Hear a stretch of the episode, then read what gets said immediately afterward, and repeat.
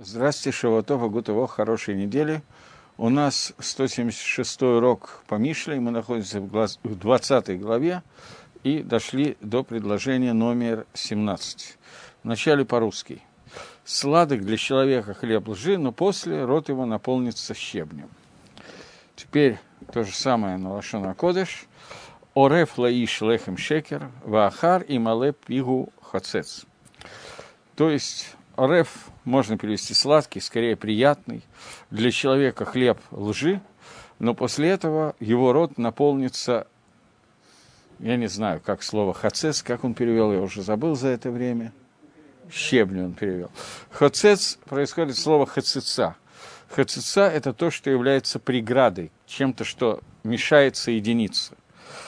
Теперь э, объясняет, э, Шлома объясняет Мальбим – что поскольку пример, о котором идет речь, человек, который ест хлеб лжи, именно, хлеб, который приходит к нему посредством воровства и посредством э, обмана, и оно и тому подобное. Что такое оно?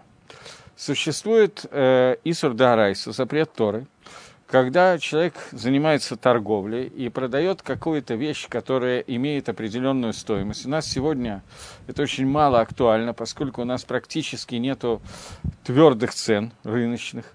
Э, в разных местах любые вещи стоят по-разному.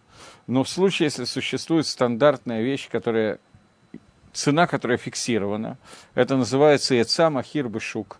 Вышел э, Шаар, ворота размер на рынке. На всех рынках всюду продаются в данной местности, в данной стране по одинаковой цене какие-то вещи. И человек, который, э, пользуясь тем, что кто-то не знает цен на рынке, продает ему по сильно завышенной цене, или наоборот, покупатель покупает по сильно заниженной цене, пользуясь тем, что продавец не знает цены. И в этой ситуации существует запрет, запрет который называется «оно», и запрет, который называется штут. Запрет который, запрет, который называется штут, это значит, что я покупаю у... Я торговец, я разбираюсь в ценах, я покупаю у человека-потребителя по завышенной цене, которая на одну шестую часть выше, чем рыночная цена. Или наоборот, я продавец, и, соответственно, я продаю безграмотному покупателю на одну шестую часть выше, чем стоит эта вещь. Таким образом, есть разрешение получать прибыль с торговли не больше, чем на одну шестую часть. Если это больше, чем одна шестая часть, то по закону Тора это называется Исур Штут. Штут – это от слова «шесть». То есть сделка аннулируется, я обязан вернуть деньги и принять обратно то, что я продал. В случае, если это сделано ровно на одну шестую часть, копейка в копейку, то этот иср называется запрет, называется запрет ОНО. В этом случае сделка не аннулируется, но я обязан вернуть те деньги, которые, вот эту вот шестую часть стоимости, которые незаконно выиграл за счет э, того, что покупатель не знал точной цены, или за счет того, что ему что-то нужно было очень срочно, и он не мог ждать, пока у него купят по нормальной цене и так далее. Этот запрет называется «оно». Так вот, он говорит, что Машаль, пример, о котором идет речь, это хлеб лжи, то есть то, что приходит посредством обмана, посредством воровства, посредством оно, то, о чем я только что сказал, и тому подобное. Вначале человеку кажется – что это очень приятно, то, что он ест, ему нравится, он получает массу удовольствия, он выиграл энное количество денег. И приобрел эти деньги, эти доходы, без игия, без того, чтобы вкалывать по этому поводу. Но после этого его рот наполняется тем, что мы назвали хацица. Хацица происходит от слова, первое корень этого слова, это хоцец, то, что преграда какая-то, то, что делает разделение между ртом и едой. Например, если мы будем говорить на уровне того примера, о котором говорит э, Шлома Амелах, то есть хацица, есть небо и есть то, что находится и еда. Между небом и едой появляется некая преграда, и она мешает чувствовать вкус того, что ты ешь, и становится безвкусным. Второе значение этого слова происходит от слова хецим. Хец – это стрела, стрелы – потому что человек на, получит наказание от шофтим, от судей, Или, если судьи его не наказали, то это наказание будет Бейдей Шамаем от руки неба. Потому что Нимшаль, то, что мы хотим объяснить этим примером, он идет дальше, наверх. Он показывает более глубокий смысл, а именно. Человек, который охез бадиот хицениот, человек, который держится за философию, за точку зрения, которая называется хицани, внешнюю точку зрения. Не точка зрения Торы, а точка зрения кфиры, еретичества, апикарсута, то он хочет, чтобы у него было э, все время еда, которая приятная для его души. И вот этот хлеб, который он кормит, которым он кормит свою душу, духовную душу, он является хлебом лжи, который состоит, состоит из диод шикраниот, из точек зрения, связанных с ложью. Вначале ему кажется, что это для его неба, для его души, очень вкусно, полезно, разумно и так далее. То есть ему кажется, что то, что он получает духовное, это ему кажется очень позитивным. Какие-то философии, какие-то измы, я не знаю что, которое кажется разумным, правильным и полный кайф. Как написано, кинофит тетефену сифтейзара, что дает очень определенный приятный вкус слова чужие. Но после этого э, его уста э, наполняются хецим и хецицот, препятствиями и стрелами, зиким, искрами, мавит нефиш, смертью души. И уста здесь намекают на понятие мудрости. Имеется в виду, что он наполняет мудрость всякой ложью, которая является стрелами смерти для духовной души. Мы как бы пережили за последние много лет на самом деле, я не знаю, сотни лет уже, за последнее время цивилизация пережила много-много различных измов, начиная от марксизма, кончая другими измами всех форм и так далее, которые изначально постоянны людям, казались чем-то очень привлекательным, полезным, занимательным. После этого проходило довольно небольшое количество времени, и начинало быть видно, что этот изм – это дорога в никуда, и в никуда это как бы в лучшем случае. Как правило, это кончалось действительно стрелами, смертями и арестами и кучей других неприятностей – и я не могу точно сказать, когда это началось, думаю, что это было всегда, начиная примерно с Адама и Каина и так далее. Но то, что мы наблюдали, и немножко зная историю, я не самый большой специалист в области истории, но тем не менее это очень бросается в глаза, и понятно, о чем говорит Шлома Амелах э, в пересказе Мальбима. Вот. Теперь, если мы... Понятно, что сам, здесь есть, уже нам даны два пшата.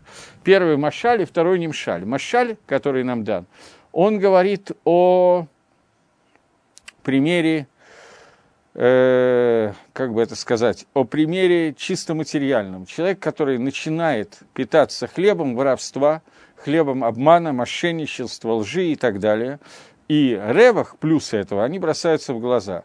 Человек не очень сильно трудился и очень много заработал. И Нимшаль, который говорит о том, что мы кормим уже не физическое тело, а кормим свою душу и кормим какими-то вещами, которые выглядят очень интересно, правдоподобно и так далее. И результат и тот, и другой, что это кончается достаточно плачевно. Понятно, что основной пшат – это не пшат, не объяснение того, что не надо воровать, об этом написано не книга Мишлей, об этом написано в основном целые тома Геморы, трактаты Назикин, трактатов Назикин, а здесь нам больше говорят про философию и про духовную вещь.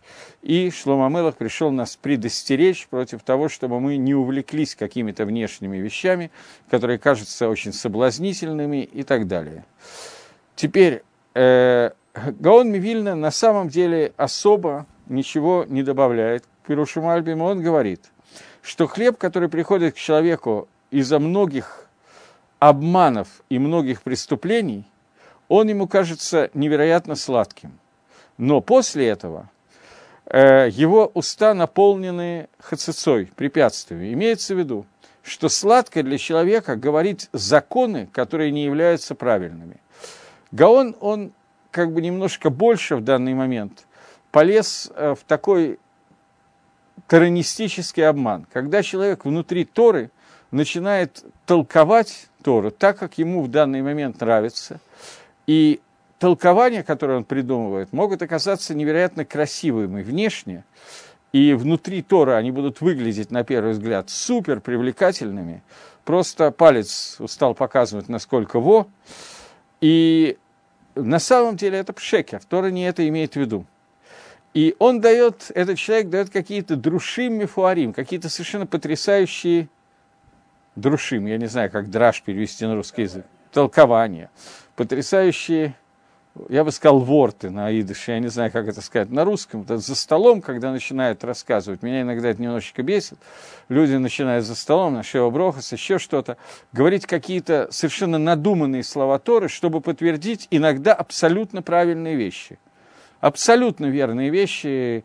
Например, о том, что, ну я специально сейчас утрированно скажу, когда идет э, празднество после свадьбы Шева Брохас, семь благословлений, то семь дней надо, э, как бы это сказать, в интеллигентной форме, пировать, вот, и нужно что-нибудь хорошее говорить про жениха и невесту, периодически уже говорить совершенно нечего, даже если было что-то хорошее, в первые два дня уже сказано, а что дальше говорить непонятно. И вот начинаются какие-то дрошот, который рассказывает в общем о совершенно справедливых вещах, что не обязательно каждый день бить морду жене, я специально говорю что-то такое. При этом выводится это из посуков Торы, которая Таратейну Агдуша ничего подобного не имела в виду. Она говорила в этом месте совершенно на другую тему. И как бы говорится абсолютно верные вещи, но к Торе это не имеет никакого отношения. Звучит сладко, замечательно и все, но это чушь. Никакого митсва изучения Торы, ничего в этом нету. И человек, который это делает, он звучит очень сладко, красиво, мусорически и так далее. Но в конце концов его рот набивается стрелами, потому что есть понятие, которое звучит значительно менее красиво, но его уже говорят наши хазаль, наши мудрецы. Есть понятие мигале по ним летойра. Человек, который дареш штору не так, как Тора имела в виду. Люди очень любят сказать, что есть шевим по ним летойра, есть 70 лиц у Торы, совершенно верно, но 70, а не 71. И, как правило, говорят именно тот, который Машир Абейну не слышал на горе Синай, потому что по каким-то причинам Всевышнему это не пришло в голову. Поэтому Торе это не имеет отношения. И вот это называется хлеб шекера. Звучит красиво, а ничего здесь нету. Агро входит немножко виную на куду, чем говорит Мальбим. Мальбим говорит про Аноу, про запрещенные сделки, про запрещенные философии. Агро говорит о том, что не надо давать дрошот, которые не были, грубо говоря, которые не были даны Маширабейну на горе Синай. Это не Тора. Это посук номер 17. Теперь перейдем к 18 посуку. Замыслы утверждаются по совету и обдуманно веди войну. Тоже прочитаю на иврите. Махшавод бейца тикон, в батухболот осемил хама. Мысли готов с помощью советов, но действиями ты должен вести войну. Э, начнем с Перуша, который дает Мальбим. Он говорит, что мы уже объясняли то, что здесь сказано в другом месте в 12 главе что много-много множество мыслей, которые думает человек по поводу разных возможных сторон, с разных подходов, которые возможны, называется, это, эти мысли называются на иврите махшавот. Махшава на русском так и переводится мысли.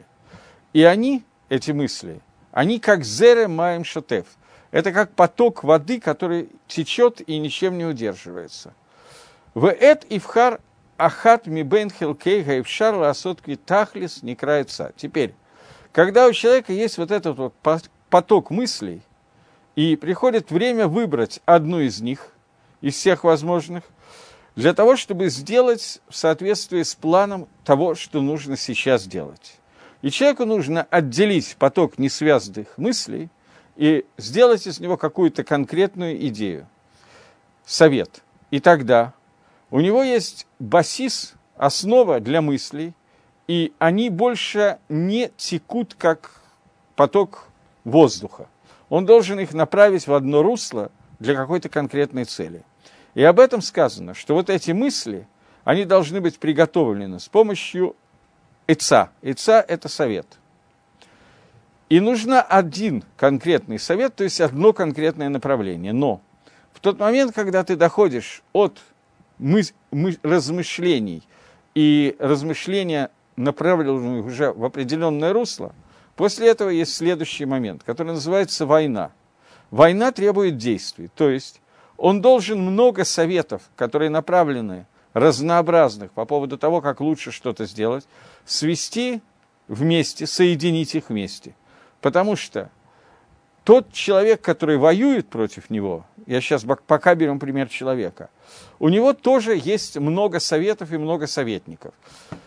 И тогда мы уже обсудили в 12 главе, что поэтому во время войны правильно иметь несколько советников, для того, чтобы они посоветовали разные направления того, как вести война, войну, и подошли к разных, с разных сторон к тому, как бороться со своих врагов. И мы также объяснили раньше, еще в одном месте, в 15 э, главе, то, что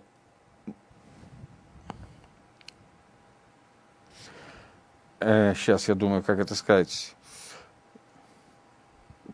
что когда происходит отрицание каких-то мыслей, и они приходят в понятие сот, в понятие тайна. И много советов, они помогают осуществить правильные действия.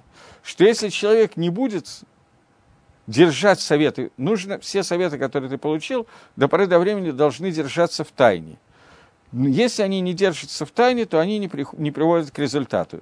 Но после этого все эти советники нужны – для того, чтобы они посоветовали даже в том случае, если какой-то совет разрушился, и тайна больше не существует. И тогда, когда все советы разрушились, тогда мы переходим к следующему посу, посуку, и пока мы его не будем обсуждать, это чуть позже, который говорит о том, что есть запрет разглашать тайны. Следующий посук, я его прочитаю, но обсуждать мы будем после. Он говорит, что открывает тайну клеветник и так далее. То есть как вещи должны сохраняться в тайне до определенного времени. Таким образом, идея Мальбима состоит в том, что когда человек замышляет какие-то действия, то ему нужно обсудить и решить это самыми разными вариантами. Поэтому для него нужны все его мысли сформулировать в несколько, отправить в разные несколько русел, по которым они будут течь, чтобы иметь несколько вариантов возможных действий. Это то, что говорит Мальбим, для того, чтобы вести войну. Войну, понятно, что прежде всего со своей Ецаргорой. Но это мы передадим слово Гаону, потому что он об этом говорит более четко. Гаон говорит, Махшивот б эцат таки, тихон, что свои мысли ты сформулируй приготовь через советы. Мысли, мысли – это советы, по которым должен ты посоветоваться с мудрецами, которые занимаются советами. То есть для того, чтобы получить какой-то совет, ты должен обратиться к мудрецам, которые работают в советнике, и приготовить это. Как сказано, «Быров яцим такум». Если у тебя есть много советов, то это можно осуществить. Э, речь идет о том, что человек начинает раздумывать и размышлять, как бороться со своей яцергорой. Нормальная война, понятно, что то, что мы говорим о войне, о которой идет речь, война с врагом – это пример. Пример, который нас хочет научить тому, как человек должен правильно себя вести с внутренним врагом, который у него есть. Внутренний враг, который сидит внутри человека, это его Ецаргара. И человеку нужно решать, по какому пути борьбы с Ецаргорой ему надо двигаться. И эти пути могут быть очень разнообразные. Когда человек на эту тему начинает размышлять, возьмем какого-то человека, который реально начинает размышлять на эту тему – то первое, что происходит, происходит некий поток мыслей. В общем, если можно так сказать, я никого не хочу обидеть, беспорядочных мыслей по поводу того, как нужно бороться с какой-нибудь Ецергорой. Возьмем пример самый простой. У каждого человека, почти у каждого человека, есть Ецергора, который называется лень. Может быть, кто-то слышал такой вид Ецергоры. Рождается из медат меры, который называется афар. И если мы будем говорить, я специально сейчас говорю о молодом поколении, то у молодого поколения первое, как выражается этот афар, совсем молодого, дети, которых надо отправить в школу, те, кто пытались это сделать, или сами дети, могут сказать, что одна из самых трудных моментов – это встать утром, потому что это просто лень. И, на самом деле начинается это раньше, когда лень, лень вовремя лечь спать. И здесь у человека начинается вопрос, как ему это делать. И каждый человек с этим сталкивается. Ему надо понять, как бороться с этим видом Ецаргары. Идеи начинают возникать самые разнообразные. Для того, чтобы эти идеи как-то оформить, нужно с кем-нибудь посоветоваться тот, кто советуется, как бороться с Ецаргорой, я сейчас оставлю на минутку ребенка, потому что как бороться с Ецаргорой ребенка, это отдельный разговор. Перейдем ко взрослому. У взрослых людей тоже есть своя Ецаргора. И взрослый человек, который реально хочет бороться против него, если этот человек достаточно разумен, он понимает, что одна из правильных возможностей победить свою Ецаргору – это воспользоваться советами тех, кто это уже сделал – кто уже боролся с Ецаргорой, знает ее пути и немножечко может понять, дать какие-то советы. Это примерно то, о чем говорится в русских всяких пословицах, о том, что умный учится на чужих ошибках, а дурак на своих. Есть очень мало людей, которые могут учиться на чужих ошибках, но тем не менее человек начинает советоваться, а как правильно сделать здесь, как правильно сделать здесь, и тогда поток его беспорядочных мыслей он начинает пускать по правильному руслу. И у него получается несколько вариантов. Для простоты возьмем три варианта, как бороться со своей Ецергорой. Ецергорой назовем ее X. После этого, после того, как он получил советы, продумал, решил, что для него наиболее актуально и правильно, поскольку понятно, что для каждого человека, после того, как он получил советы других людей, он должен, в данном случае это совет Талмидей Хахоми, мудрецов Торы, которых профессионально этим занимаются постоянно. После этого этот человек должен подумать, что наиболее подходит именно к его проявлению Яцергору в его мозгах, в его теле, в его душе. Потому что понятно, что для каждого человека есть свой индивидуальный путь для того, чтобы бороться с каким-то проявлением Ецергоры. После этого человек начинает войну. И здесь уже сказано следующая фраза, сейфа, конец этого посука. «Упатах болота сэмил хама».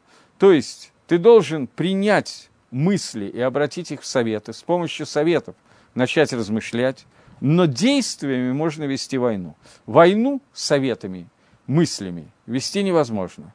Говорит Гаон, Килоймар, то есть сама война здесь не поможет совет. Но ты должен прийти к Тахбуле, к действию. И также сказано по поводу службы Всевышнему – как можно выбрать себе дорогу и идти бы Дерих Гашем? Как можно идти по пути к Всевышнему? Человек хочет выбрать Дерих Гашем, то есть он хочет выбрать для себя авойду, по которой надо идти. Мы с вами, я напоминаю, мы это уже учили не один раз. Шламу Амелах нам говорил, что существует понятие цадик, праведник, и существует понятие ешар, прямой человек. Эти два понятия, они неоднозначны. Есть свои плюсы в поведении цадика, есть свои плюсы в поведении Ишара. Цадик – это человек, который выбирает большую проторенную дорогу и идет по проспекту вместе со всей толпой, не ступая ни направо и налево. Эта дорога может быть более длинной, но по ней легче идти, с э, нее тяжелее свернуть. И есть человек, который ешар, который понимает, что у каждого человека есть немножечко свои медот, немножечко свои качества, немножечко свои тхунот, я не знаю, как тхунот по-русски сказать, немножечко свои черты характера, немножечко свои свойства.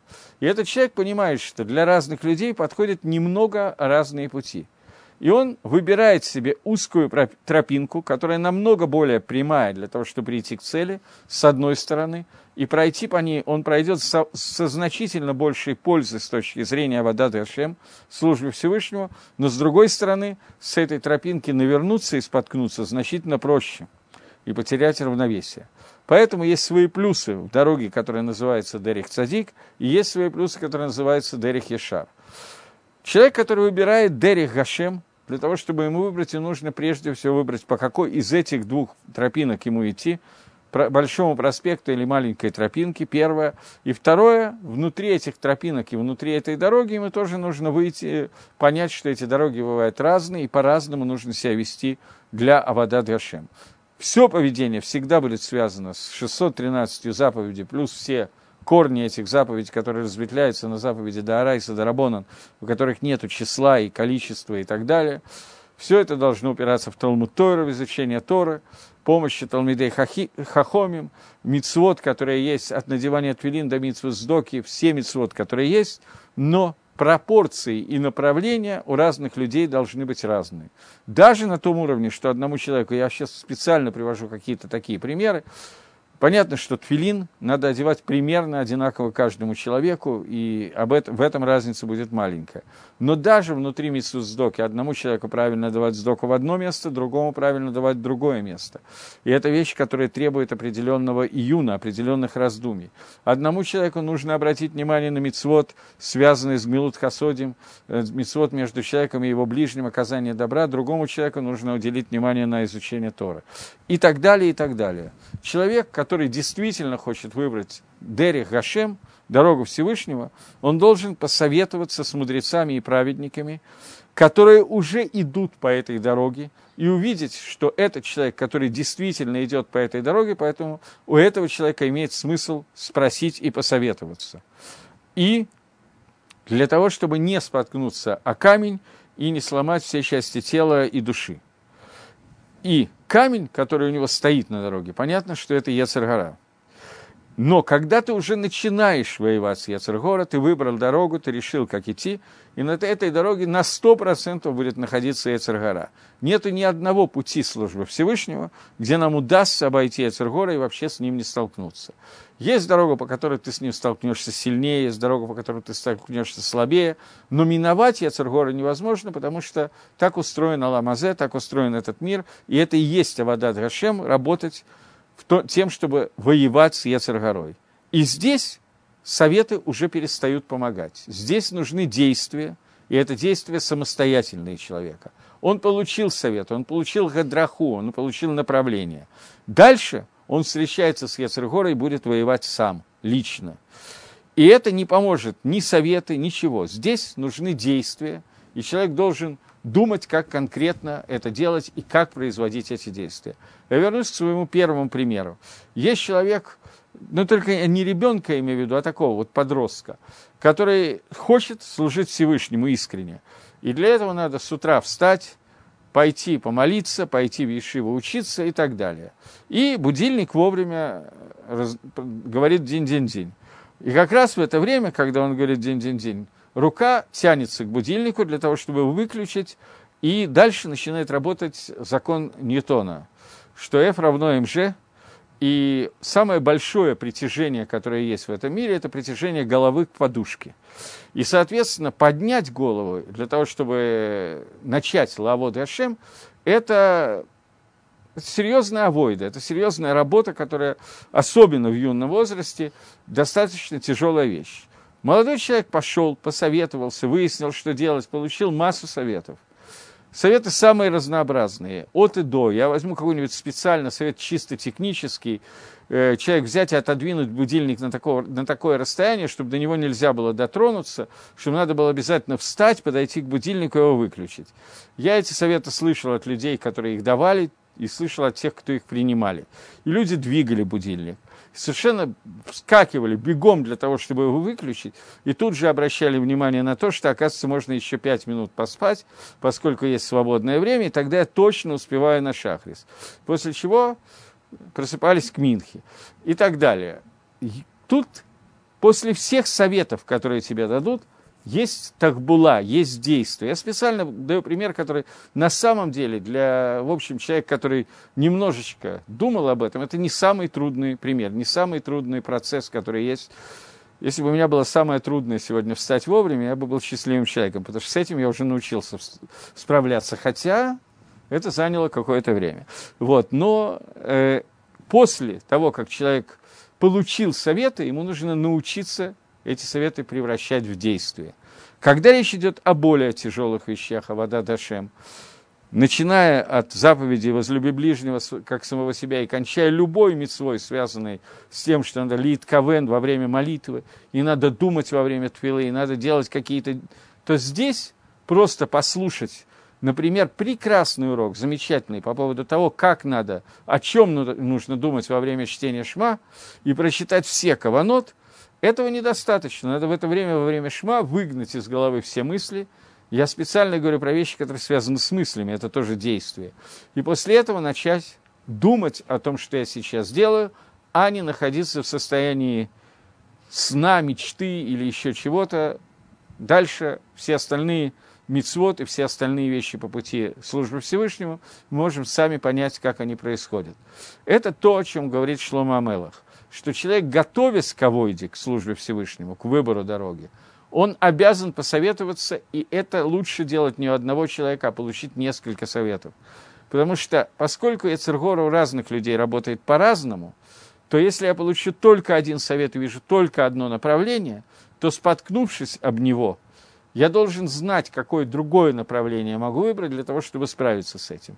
Но все это подготовительный этап. Когда начинается милхама, когда начинается время действия, то здесь нужно перейти от совета к действию.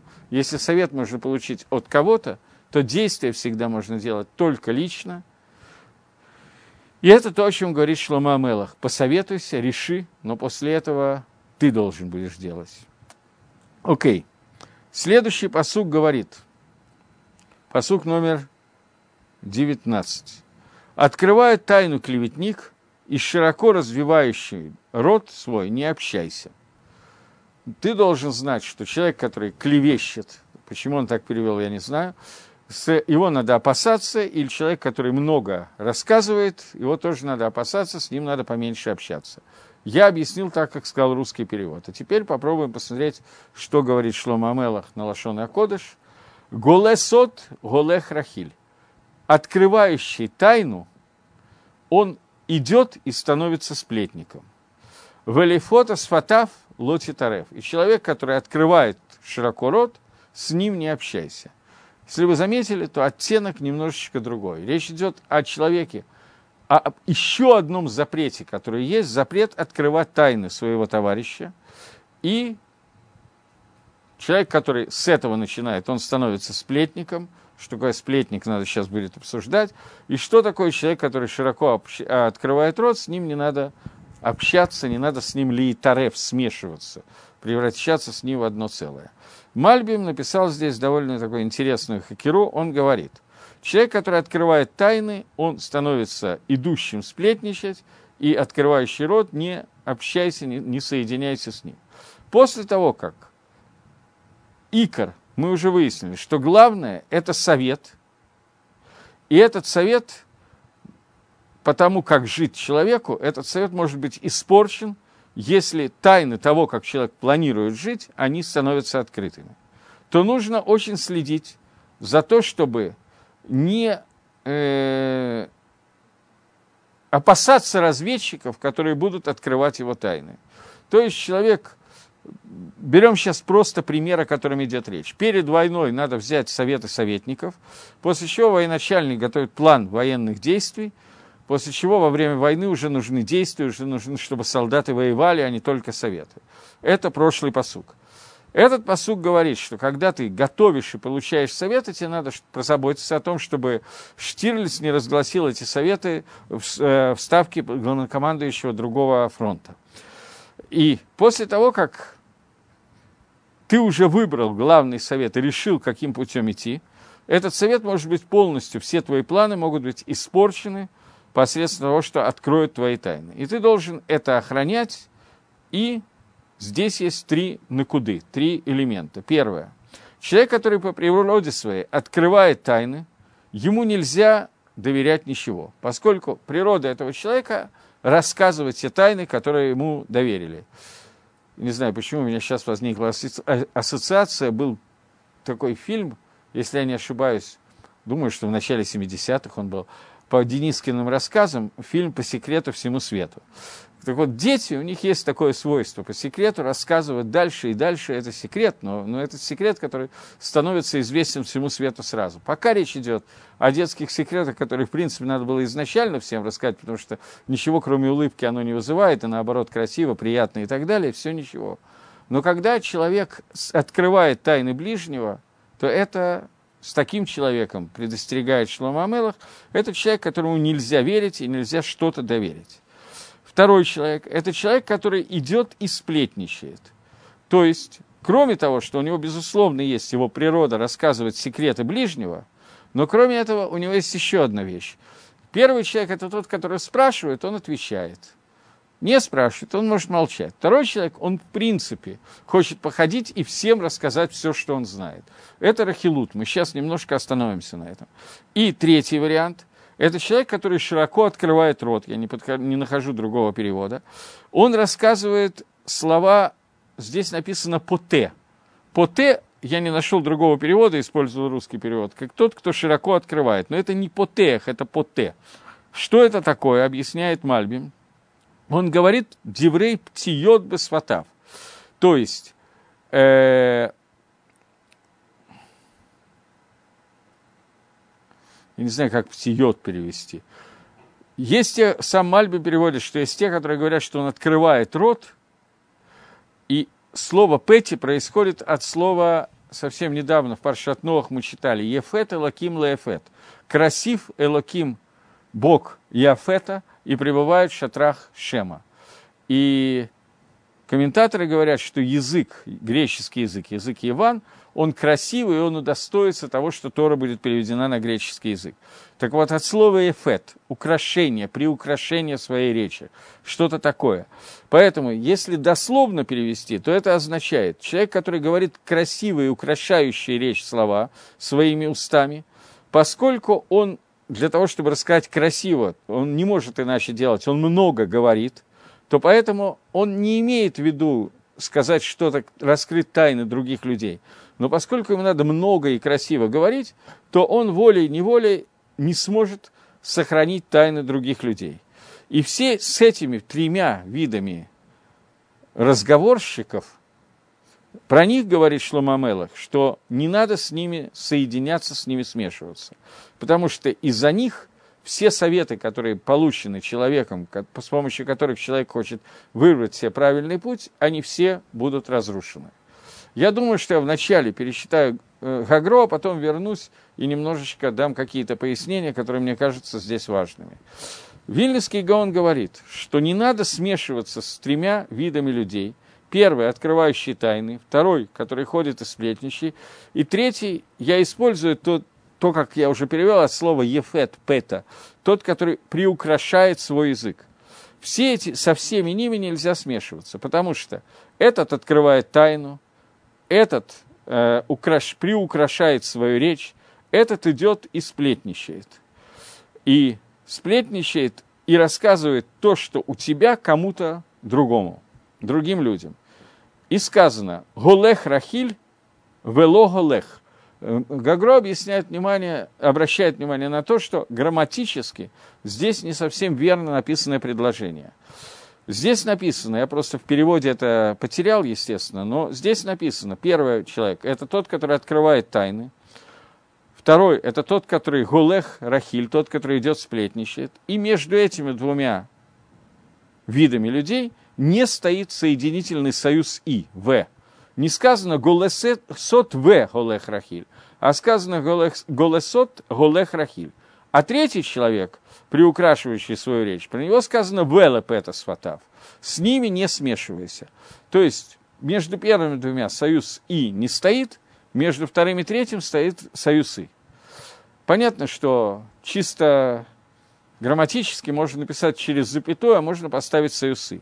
Но Гаон обращает внимание на это несоответствие и говорит, не сказано «и тот, который идет», сказано «идущий сплетник». Для чего это сказано? Сказать, что между вторым, первым и вторым нету перерыва. То есть человек, который ходит и открывает тайны, он превращается в сплетника. Это автоматическая часть. Это в конце концов он станет тем, что называется сплетником. И эти три понятия, которые мы сейчас сказали, а раскрывающие секреты, сплетник и приукрашивающие свою речь, они относятся параллельно антиподами к трем, которые сказаны в другом месте. Что, сказ... что имеется в виду сказанное в другом месте?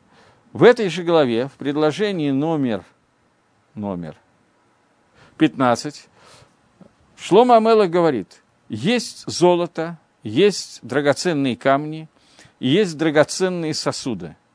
Все эти вещи – это сифтей дат, это слова, язык знания. И Гаон объясняет, что существуют эти три понятия – золото. За золото ты можешь обменять и купить все, что тебе нужно. Драгоценные камни, они являются очень редкой вещью, и про них сказано «Рав пниним», много драгоценностей. Вот эти пниним, дословно жемчуг, они очень маленькие, и среди них бывают очень большие, относительно большие тоже.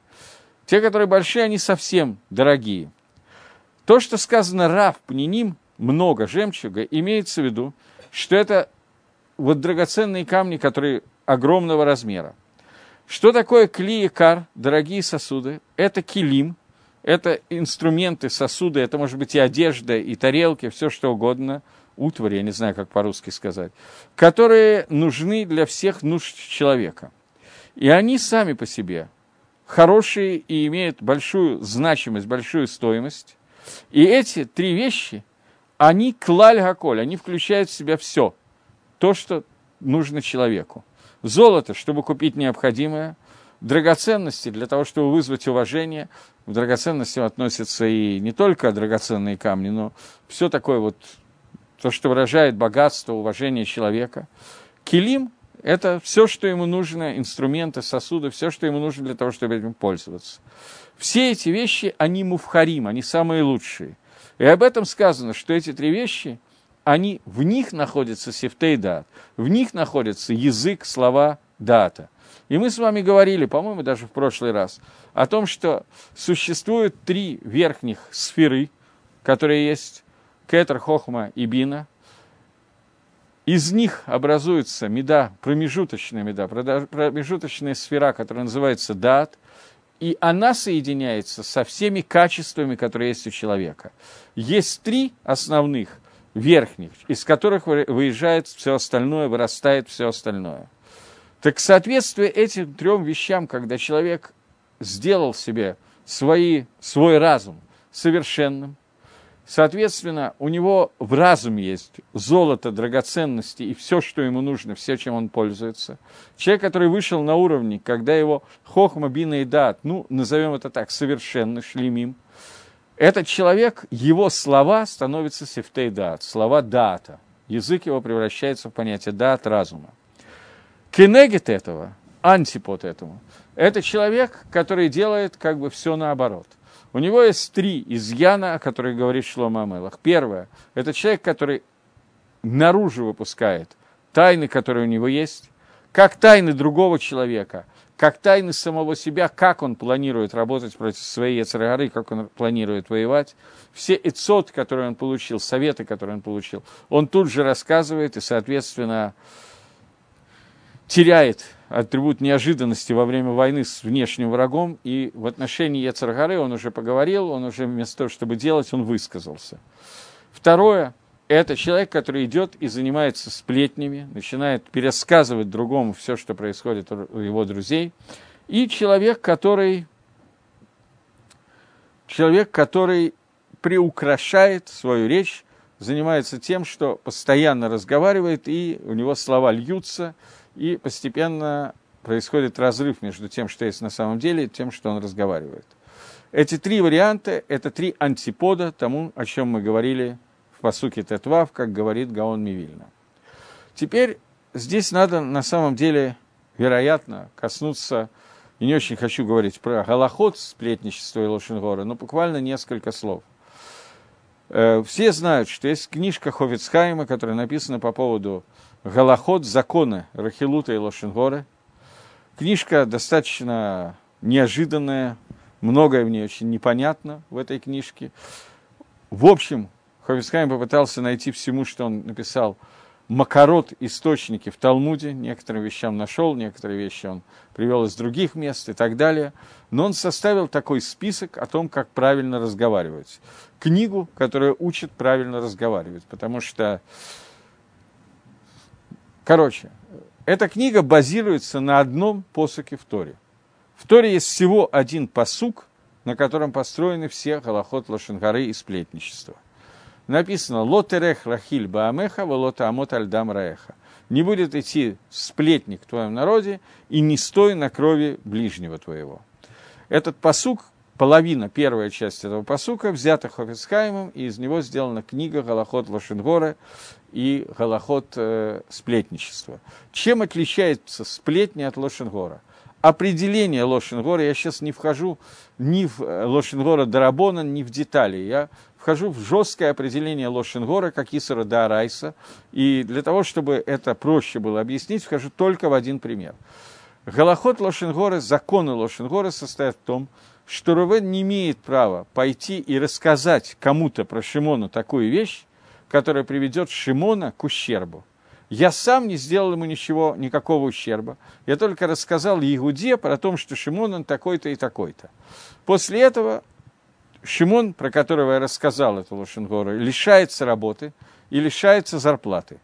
В этом случае я не должен ему платить зарплату, потому что я не забрал у него зарплату. Я сделал то, что называется на иврите грома. Я гарамти. Я привел к тому, что человек получил ущерб.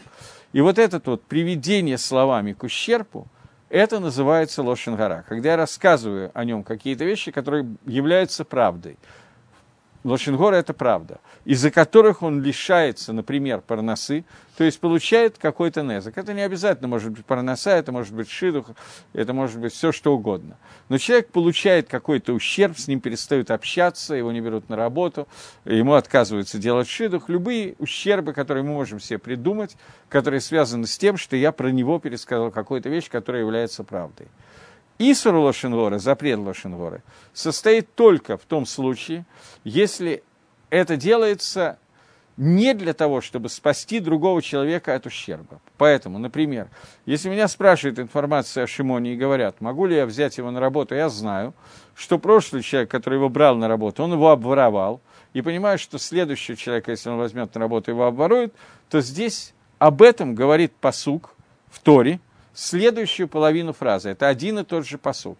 Лот рех рахиль баамеха, не будет идти сплетник внутри народа, вы лота амот альдам раеха, и не стой на крови ближнего, потому что если ты знаешь, что если ты не даешь эту информацию, кто-то страдает, то ты нарушаешь вторую часть заповеди. Ты стоишь на крови своего ближнего, и за тебя другой человек получает ущерб.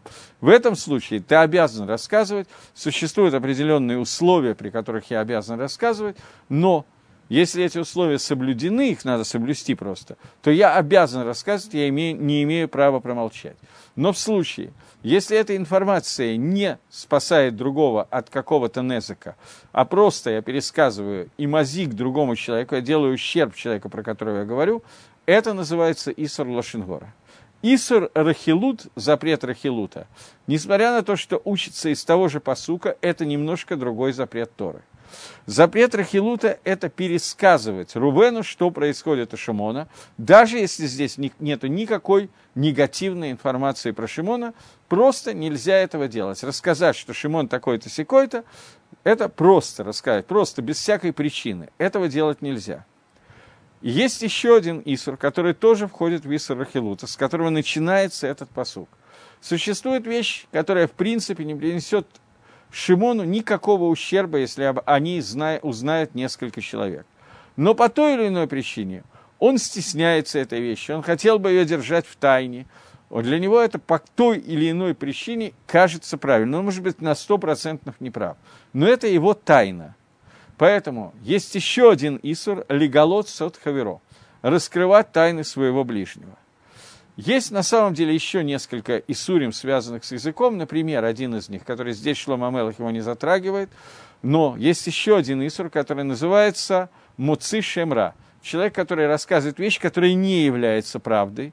И из-за этого на этого человека выносит Шемра. Он говорит про него то, что превращает, делает ему плохое имя. Говорит о нем неправду, это шекер. О нем это ложь. О нем э, Шлома Мелах уже говорил несколько раз в других посылках, которые мы учили, когда он делал разницу между двумя видами шекера, шекер у мирма. Это прямо, прямое вранье и такое вот э, изгибист. Вранье, вранье, которое вроде как говорю правду, но в результате привожу к какому-то отрицательному мнению об этом человеке, которое является ложное мнение. Это оба эти Исура учатся из посука Мацишем Рала Хаверо, человек, который выводит плохой язык про своего ближнего. Здесь Хофицхайм говорит, не Хофицхайм, слегка, здесь Шлома Амелах говорит, что человек, который открывает тайны, я еще раз подчеркиваю, речь идет об открытии тайны, которая не дает прямого незака, прямого ущерба. Иначе это закон Лошенгора, иначе это другая часть посука. Человек, который открывает тайны про другого человека, говорит Агро, что он придет к тому, что он будет идти и сплетничать. То есть поначалу он сказал кому-то одному что-то одно, потому что страшно тяжело удержаться. Я знаю такую классную историю, как я могу ее не рассказать. Все знают, что такая Ецергора присутствует у людей. Откуда она, почему она, это тайна, покрытая мраком, почему есть вот такое вот желание поделиться тайнами товарища. Это страшная, страшная непонятная вещь, какая гано у человека от этого, какое удовольствие он получает. Может быть, его считают всезнающим, поэтому это так хочется, может еще что-то. Варианты могут быть совершенно бесконечные. Но это Исур Гамур, это стопроцентный запрет – он может опосредованно каким-то образом принести ущерб этому человеку, может не принести, но в любом случае это запрет, поскольку тот, про кого я говорю, хочет эту информацию держать в тайне по той или иной причине. Э, следующее – это результат. Этот человек перерастет и придет в состояние сплетника. Сплетник – человек, который реально ничего плохого не пересказывает. То, что он пересказывает, это нормальная информация, не имеющая в общем, никаких минусов. Но информация о другом, о том, кто может быть заинтересован, чтобы она вышла наружу, может быть, наоборот, не заинтересован и так далее. В этом случае здесь есть Исура Хилута, который может быть одновременно связан с Лошингорой Дарабонан, но независимо от этого, это уже запрет Торы, который прямым текстом написано «Ло телех рахиль баамеха». Нельзя пересказывать слухи, сплетни о другом человеке и так далее. И, наконец, последняя вещь этот человек должен следить еще за одним качеством, которое есть у него, а именно качеством, чтобы он старался говорить коротко, ясно, четко, без приукрас, без преувеличений. И человек, который начинает преувеличивать, это еще один... Здесь нету запрета Торы. Вроде бы, как он говорит, все замечательно и хорошо. Но при этом Шлома Амелах говорит, что от этих трех видов людей нужно держаться подальше. Мальбим объясняет – что речь идет о продолжении предыдущего посука, когда человек строит планы против войны, и пример этому война с другими людьми, с которыми, которые на него пришли войной. И здесь есть разглашение тайны ведения войны и так далее на том, что хотят нам научить, нас научить этим, этим примером, то, как правильно выбрать свой путь служения Всевышнего. И когда человек начинает о своем пути э, служения Всевышнему слишком много, слишком красиво рассказывать и сплетничать и так далее, а тем более о пути другого человека, то этот человек нихшаль, он упирается, и поэтому это вещь, которая должна происходить быцина, в скромности – подобные вещи можно с кем-то советоваться, но нельзя о них кричать. Это в двух словах как бы пшат этого посука. И теперь мы можем переходить к посуку номер 21. Нет, 20. Кто злословит отца своего и мать свою, того светильник погаснет среди глубокой тьмы. Да, этот посук мне так быстро не объяснить. Говорит э, Шламо Амелах. Микалель Авиф ему, тот, который проклинает отца и мать, еда, еда ханеро, его лидох – это отодвигать дословно. Будет отодвинут его светильник, погашен его светильник, бейшун, через дым. И превратиться в хошихи, превратиться в тьму, превратиться в темноту. Ну, попробуем прочитать Мальбима, насколько у нас хватит времени. Мальбим говорит – Человек, который проклинает папу и маму, Еладав Яцуяр Бешнеафаним. Его дети могут быть следующих видов. Первое. Человек, жизнь которого Маамса Алав является для него противной, я не знаю, немас, и темный внутри его сердца, потому что всякие неприятности, беды этого мира, они для него тяжелее, чем те того, чем те плюсы, которые он видит. Как э, приведено в Маревану Хим, и так думают некоторые люди, что есть философия, которая считает, Марена Хим Рамбо приводит ее, есть философия, которая считает, что этот мир оставлен сотану на попечение, поэтому зла в этом мире сильно больше, чем добра. Шалькен Мациюдвара, поэтому само существование, жить, это плохо. И самое хорошее, что могло бы быть, это вакуум, гейдер, отсутствие жизни. И человек, который проклинает папу и маму, почему он это делает? Потому что у него есть причина этому. Какая причина? Что если бы не вы, то я бы не родился, и у меня бы не было такой плохой жизни. Вы сами виноваты тем, что они, вы привели меня в такую нехорошую жизнь. Об этом сказано «Едуханы роба и шунхоши», что будет задута, загашена его свечка внутри тьмы. Что свечка человека – это его мозаль, это его судьба, это его гацлоха, это его успех. То, что находится и освещает ему над головой и притягивает высший свет. И также тот, свеча которого задухает и так вот немножко гаснет, у него еще есть немножечко света, она еще не полностью погасла как в отличие от человека, свеча которого полностью погасла ночью, и он смотрит на мир только через свет луны и звезд. И это надежда, которая есть внутри каждого человека, что несмотря на то, что вроде как все плохо, но тем не менее надежда, она умирает последним. Поэтому какой-то свет луны, он помогает. Но этот человек, которого свеча полностью погасла, и он оказывается в кромешной темноте, без света надежды – поскольку вся его философия заключается в том, что папа и мама, зачем вы меня родили. И это получается, что его свеча, она полностью превращена в расшаидство, в нечестивство. И Рашоим, они находятся постоянно в темноте. Это первый вид человека, который проклинает папу и маму, который считает, что жизнь не имеет смысла, и папа и мама виноваты в том, что я жив. Второй вид – которые есть, это те, которые проклинают из-за наследства, которое они хотят. То есть они хотят, чтобы родители перешли в другой мир как можно раньше, для того, чтобы получить их наследство как можно быстрее.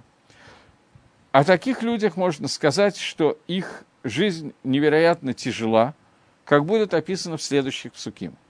Ну, поскольку я, в общем, на самом деле не успел этот посуд, мы только начали, а сворачивать его я не хочу, поэтому мы сделаем таким образом, что с 21-го посука, э, или с 20-го, с 20-го посука, Байзра Дашем, мы начнем в следующий раз и вернемся и обсудим это немножко более подробно. Всего доброго, до следующего Йом Решона. До свидания.